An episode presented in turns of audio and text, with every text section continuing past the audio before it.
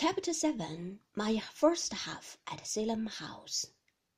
School began in earnest next day. A profound impression was made upon me, I remember, by the roll of voices in the schoolroom, suddenly becoming hushed as death when Mr. Creakle entered after breakfast, and stood in the doorway looking round upon us like a giant in a story-book surveying his captives. Tungay stood at Mr. Creakle's elbow. He had no occasion, I thought, to cry out silence so ferociously, for the boys were all struck speechless and motionless. Mr. Creakle was seen to speak, and Tungay was heard to this effect. Now, boys, this is a new half.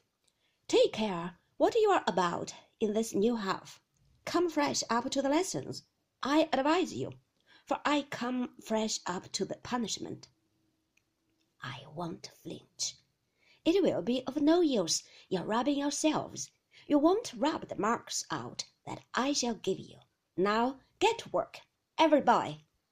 When this dreadful exordium was over, and Tungay had stumped out again, Mr. Creakle came to where I sat, and told me that if I were famous for biting, he was famous for biting too.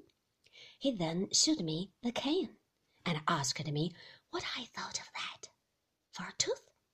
Was it a sharp tooth? Hey? Was it a double tooth? Hey? Had it a deep crown? Hey? Did it bite? Hey? Did it bite? At every question, he gave me a fleshy cut with it that made me writhe. So I was very soon made free of Salem House, as Steerforth said, and very soon in tears also. Not that I mean to say these were special marks of distinction, which only I received. On the contrary, a large majority of the boys, especially the smaller ones, were visited with similar instances of notice, as Mr. Creakle made the round of the schoolroom. Half the establishment was writhing and crying before the day's work began, and how much of it had writhed and cried before the day's work was over, I am really afraid to recollect, lest I should seem to exaggerate.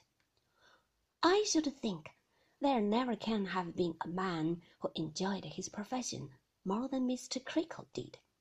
He had a delight in cutting at the boys, which was like the satisfaction of a craving appetite. I am confident that he couldn't resist a chubby boy, especially that there was a fascination in such a subject which made him restless in his mind until he had scored and marked him for the day.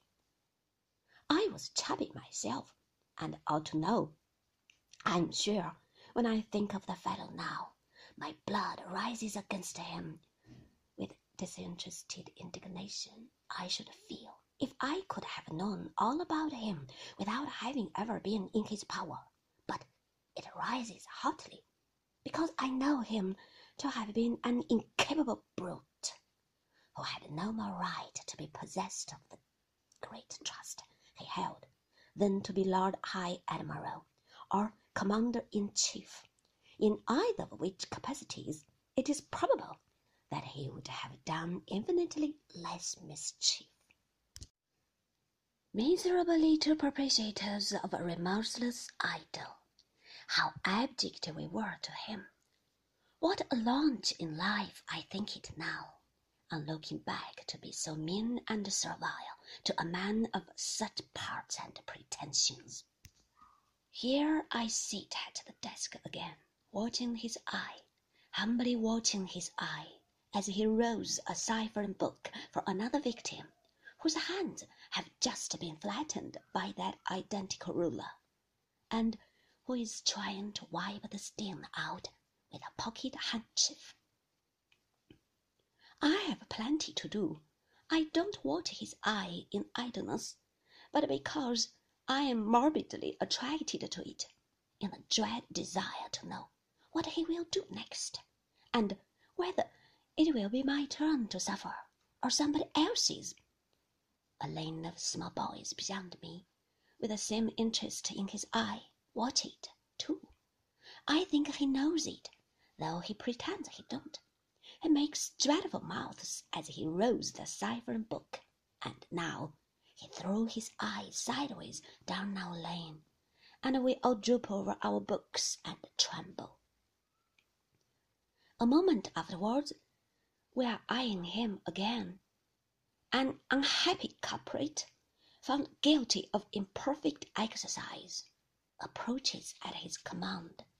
The culprit falters excuses and professes a determination to do better tomorrow. Mr. Creakle cuts a joke before he beats him, and we laugh at it, miserable little dogs. We laugh with our visages as white as ashes, and our hearts sinking into our boots.